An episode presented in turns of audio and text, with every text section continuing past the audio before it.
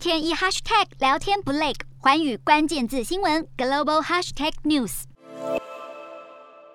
IMF 国际货币基金组织官员在二十五号表示，如果乌俄冲突继续升级，很可能进一步增加许多国家的能源成本和大宗商品价格，让全球高通膨维持得更久。欧洲市场长期仰赖能源进口，而俄罗斯身为当地最大供应来源，在过去几个月来却不断限缩供应量，导致欧洲大陆近期石油、天然气的价格翻倍成长，已经出现冬季能源危机。也因此，假若战争真的爆发，只会让情况更加恶化。有别于自己就是能源出口国的美国，欧洲受到的经济冲击恐怕会最严重。目前全球已经处于整体高标准的通膨时期，普丁的一声令下，打击的不止地缘安全，更可能连带引起各国物价螺旋上升的连锁效应。